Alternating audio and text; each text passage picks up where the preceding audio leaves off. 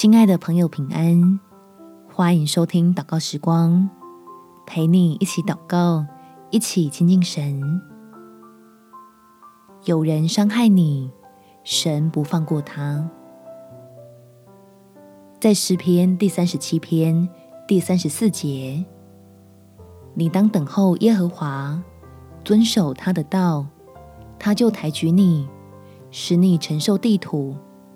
恶人被剪除的时候，你必看见。放下以恶报恶的想法，避免我们陷进更加危险的处境和损失当中。把改变局势的权利握在自己手上，放心领受靠主得胜的平安。我们起来祷告，天父。求你安抚我狂躁的心情，让我不会因为生气做出得罪你的行为，而且还能得到你的保护，阻止我遭受的伤害加深下去，使我能在你给的保障里面坦然面对已经发生的糟心事，可以强忍着厌恶。与不安的情绪，倚靠真理的教训，立自己在恩典的不败之地。